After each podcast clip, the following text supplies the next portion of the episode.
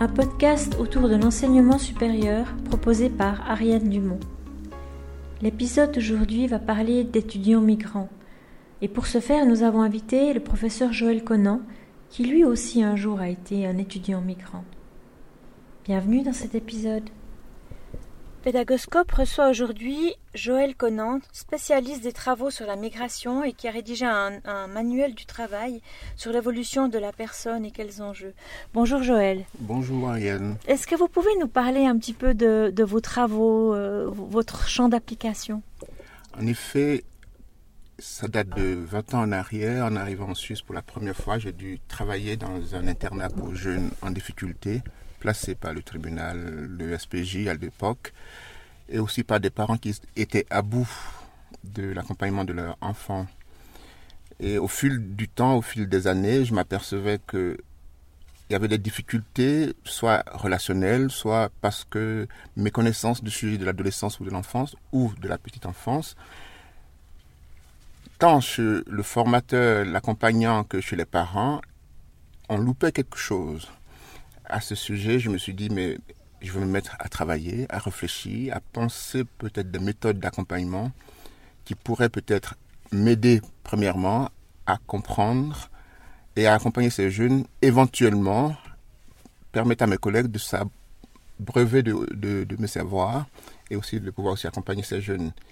Et dans une échelle très large, les parents qui pourraient peut-être s'en inspirer pourront en profiter. C'était à Noël 2000. Euh, un jeune me trouvait au bureau en train de dessiner des schémas un peu bizarres et puis il me dit mais vous dessinez quoi? Et puis je lui donne l'explication de mon schéma et là il me dit j'ai pas envie que vous me racontez dans une histoire dans un bouquin parce que ce jour-là je déposerai plainte contre vous. Il avait 15 ans et je me suis aperçu que certainement ces schémas pourraient parler tant aux ados, parce qu'il avait 15 ans, et aux adultes. Et donc je me suis mis au travail. Voilà comment est-ce que je suis arrivé à creuser euh, les axes de mes travaux.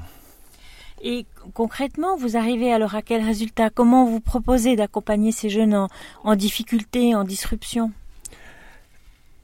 Ça y va de la sensibilité de l'accompagnant, de moi, de mon collègue, de l'autre, des parents.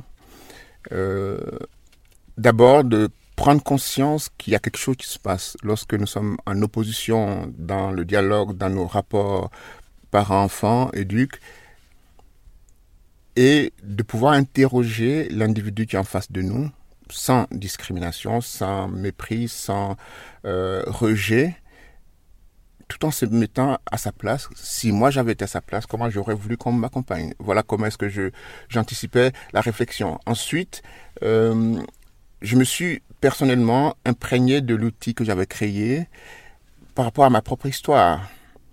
Et une fois je voyais l'impact, j'avais la possibilité de contacter mes collègues éducateurs, enseignants et psy, logo, pour travailler autour de ces schémas, comment eux, ils le percevaient et qu'est-ce que ça pourrait être pour eux comme moyen d'action dans leur champ de travail.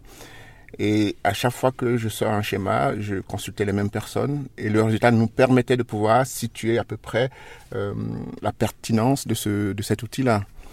En quelque sorte, si je vous entends bien, vous avez créé euh, des modèles d'accompagnement qui vous ont manqué lors de votre cheminement à vous. Est-ce bien juste? En effet, je, je n'étais pas conscient moi-même que lorsque un jour devant mon ordinateur, je vois le schéma que je construis et je me dis, mais c'est ton histoire en partie. Et c'est là que je me suis dit, en effet, je vais me saisir de cette référence-là pour comprendre ceux qui n'arrivent pas à comprendre leurs propres histoires, donc les enfants que nous accompagnons, qui par moments étaient en colère, révoltés, euh, à juste titre, parce que l'adulte n'avait pas ce qu'il fallait au bon moment pour être à leur côté.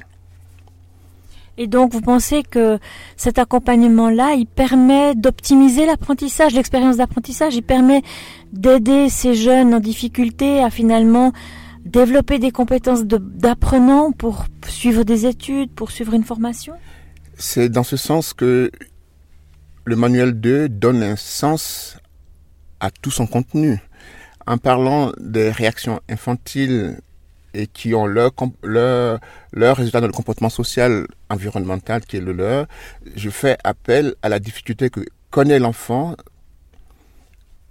rejeté ou accepté avant la naissance, tout le parcours qu'il aura en bas âge, le comportement qui pourrait ou pas être corrigé, accompagné, et puis à l'âge de l'adolescence arrive la turbulence, la zone de la turbulence. Et c'est à ce moment que notre travail prend tout son sens. Tout ce que nous pouvons poser en bas âge permettra de corriger certains éléments pour que l'adolescence se vive mieux.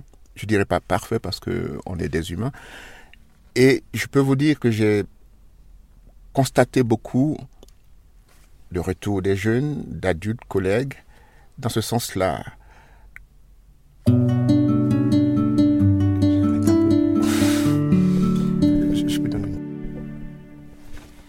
Constate de plus en plus dans les universités, les hautes écoles spécialisées en Suisse ou à l'étranger, un nombre croissant finalement de nationalités étrangères. Par exemple, dans une haute école, spécialisée de Suisse, on a à peu près 70 nationalités différentes et ça peut monter jusqu'à 120 euh, dans, une université en Suisse. Donc ces étudiants-là, qui sont quelque part des migrants pour certains, euh, euh, à quel type de problèmes peuvent-ils être confrontés et comment peut-on les aider? Il y a euh, trois points. Je commence par le premier. Il y a le fait de leur propre trajectoire migratoire qui doit pouvoir être traitée pendant, en amont si c'est possible, mais pendant le, cursus scolaire, dans le sens où euh, ils vont être confrontés à une dialectique occidentale qu'ils ne connaissent pas. Il, doit falloir, il va falloir s'adapter à ça. Euh, il va falloir aussi que cet étudiant-là arrive à, à nuancer ses points de vue par rapport à son point de départ, qui est son pays d'origine, ses connaissances, ses avoirs, et ici à les adapter par rapport au contexte, au contenu des cours et à la technique d'apprentissage d'ici. Quand vous dites nuancer son point de vue, ça veut dire quoi? Comment, comment on peut comprendre cette phrase? Une forme de relativisme. J'entends par nuancer dans ce sens où j'ai mes perceptions qui sont liées à ma culture, à mes valeurs, et quand j'arrive en Suisse, je ne dois pas pouvoir les imposer dans mon apprentissage parce que je suis dans une autre culture. Je peux mieux paraphraser cela en parlant d'une plante. Lorsque le paysagiste, les auditeurs ne verront pas, mais je vais dessiner pour vous. Lorsque le paysagiste va déplacer une plante d'un lieu à un autre, il va creuser et en creusant le sol pour déplacer la plante, il va couper volontairement ou involontairement les racines qui sont autour. Et ensuite, il va aller planter cette plante dans une autre terre pour protéger cette plante, pour lui permettre de pouvoir grandir autrement que là où elle était avant. Sauf que en arrivant dans la nouvelle terre, il existe déjà des plantes et en creusant, cet, euh, cet employé va couper les racines des autres plantes existantes et planter l'autre. Le phénomène est le même chez l'humain.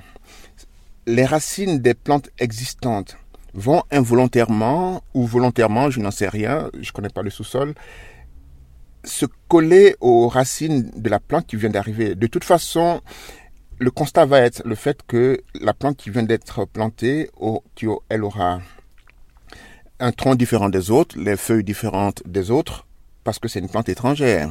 De surcroît, sans le vouloir, elle va être connectée aux racines des autres. Il y aura pour certaines des incompatibilités, pour d'autres, ça va très vite se passer, et puis d'autres racines vont mourir parce qu'elles n'auront pas à être alimentées. Chez l'humain, chez ces personnes-là, il va falloir que ces sèves des autres les touchent, même s'il y a gangrène, pour leur redonner vie. Et on parle du système social ici. Euh, une fois que cette connexion se fait, la sève de l'autre plante qui existe va nuancer celle que j'avais en moi, qui m'a permis de faire la traversée, le terreau qui m'a accompagné. Et ensuite, cette sève va modifier tout le contenu mes productions, les fruits qui sortiront de moi ne seront pas comme si j'étais sur ma terre d'origine. Et c'est là tout le sens de, de cet enseignant, de cet éducateur qui vient se former ici. Il va falloir qu'il accepte ce mixage-là, qu'il le veuille ou pas, ça va se passer, mais d'accepter, parce que là, on rentre dans une perception intellectuelle. de la phase d'analyse de la migration sur soi-même avant de pouvoir l'interpréter, l'accompagner chez l'autre. Est-ce que ce phénomène se produit spontanément, naturellement, ou bien est-ce qu'on peut l'encourager, le favoriser avec des actions bien précises, et si oui, lesquelles? C'est tout un cheminement. En effet, on peut l'encourager, on ne peut pas prôner le changement radicalement, mais le résultat se voit au fur et à mesure où le temps se passe. D'où l'importance de mes outils dans le manuel 1 qui nous permet de faire une analyse spécifique sur deux typologies de personnes issues de la migration dans leur pays d'accueil. Des analyses qui vont nous permettre de comprendre certaines origines, à savoir sur le plan de la souffrance de la personne liée à la trajectoire de vie qui a, qui a poussé ce monsieur dans la, la traversée de la mer, des avions, des marches à pied, tout, voilà, tout confondu. Et sur la pose de son pied dans sa terre d'accueil, il y a un mécanisme qui se passe qui est très fin, voire la limite on ne peut pas euh, la repérer à vue d'œil, mais ça se passe au niveau de la tête. L'acceptation de l'individu elle-même, la personne elle-même plutôt, et la réalité confrontée à sa vie de tous les jours. Dans une école, sans le vouloir, on lui demandera d'où cette personne vient, elle va réagir en opposition, en réaction positive. Tout dépend de sa difficulté, sa souffrance liée à sa trajectoire de vie dans le voyage jusqu'à la terre d'accueil. Parfois, certains vont se renfermer et d'autres vont réagir. Ceux qui se renferment vont peut-être accuser, vont assombrir leur perspective d'études. Ceux qui vont réagir pourraient aussi réagir dans une réaction agressive parce que euh, ces personnes se sentiront d'une façon ou d'une autre menacées, ce qui n'est forcément pas le cas pour tout le monde, peut-être pour certains. Et c'est là que la question se pose en lien avec sa propre identité. Qui est-ce que je suis dans ce contexte qui est celui d'aujourd'hui?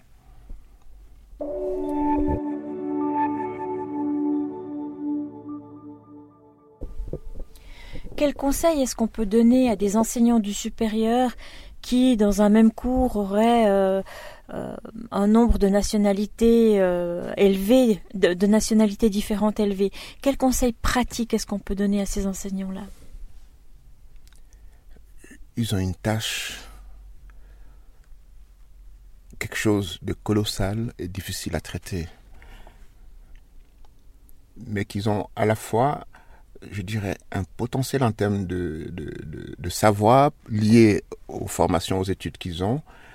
Et ils auraient besoin, je pense, je peux me tromper, mais je, pense, euh, de se former dans le domaine spécifique de l'interculturalité, avec toute la complexité que cela comporte. Euh,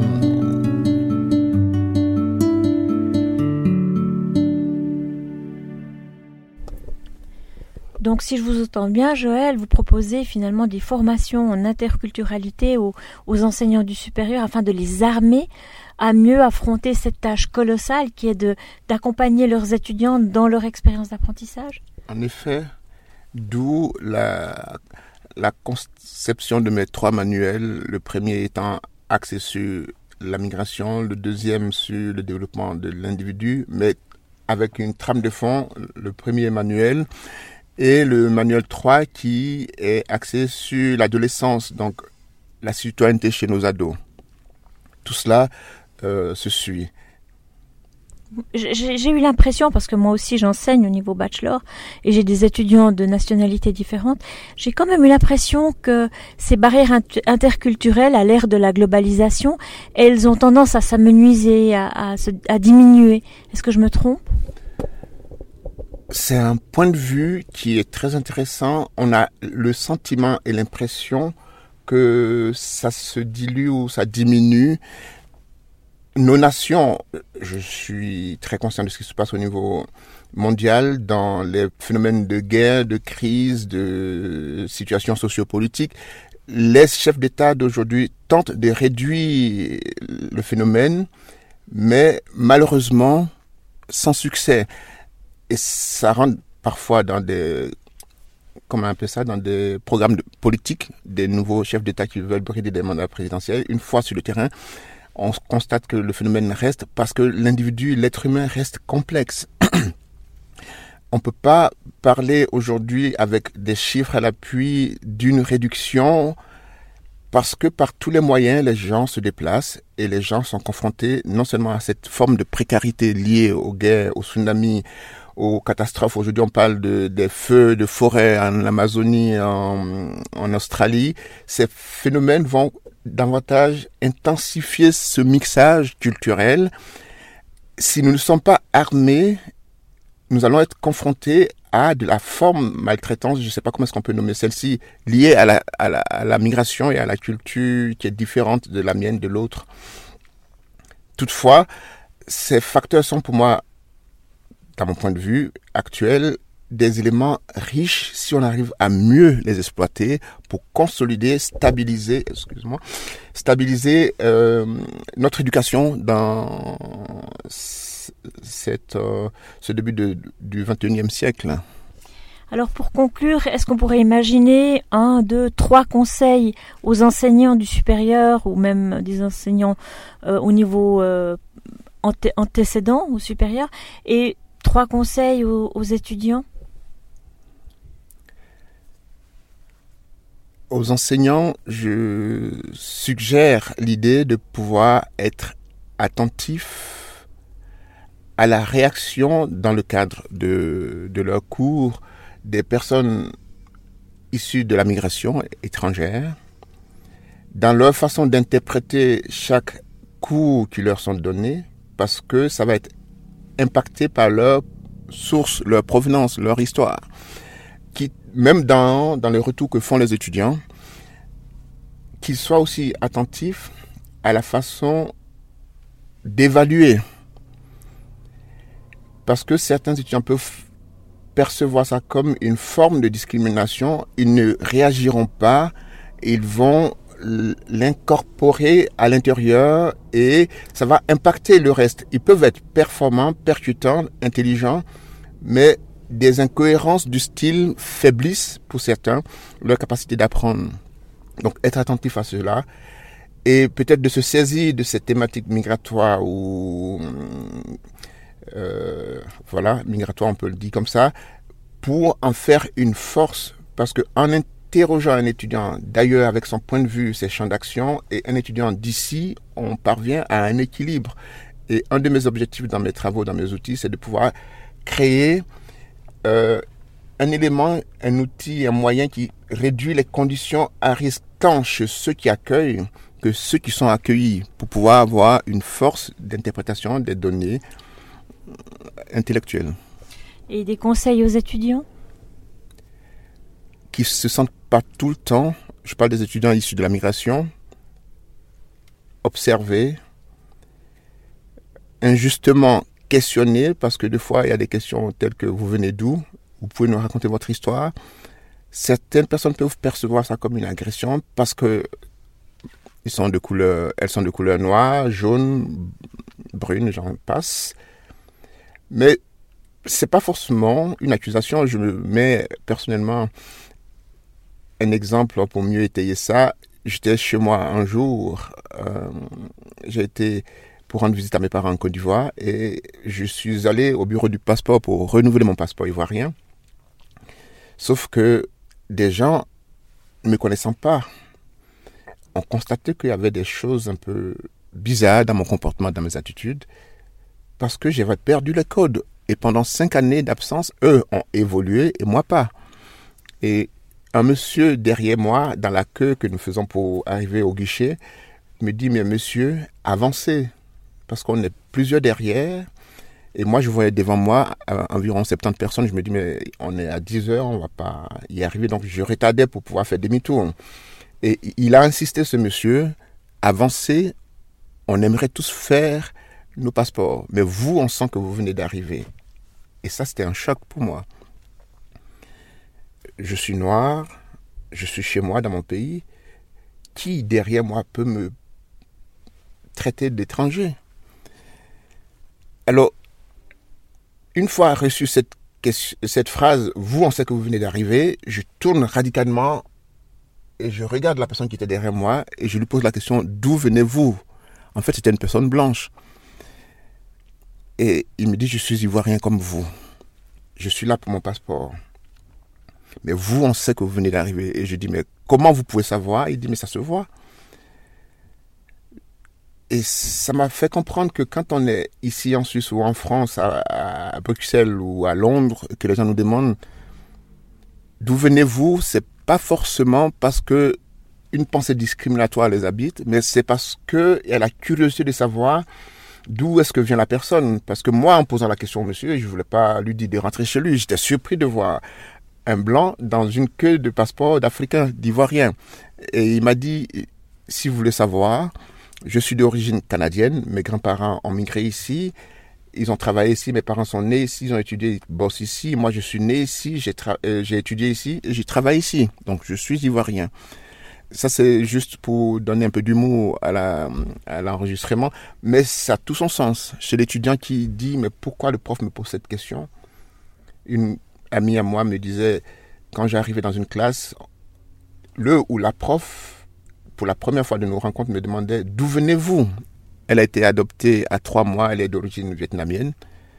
elle dit je suis suisse. Mais pourquoi est-ce qu'on me demande ça? Donc elle colle cette question à sa peau qui est jaune, elle me l'a dit, et à son origine qu'elle connaît même pas.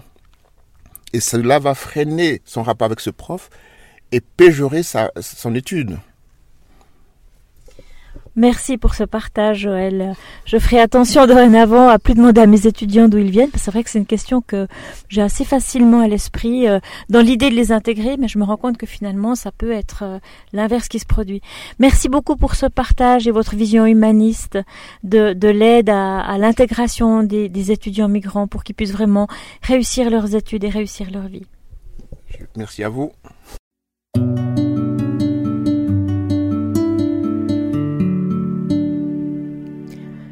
Voilà, c'est terminé pour aujourd'hui.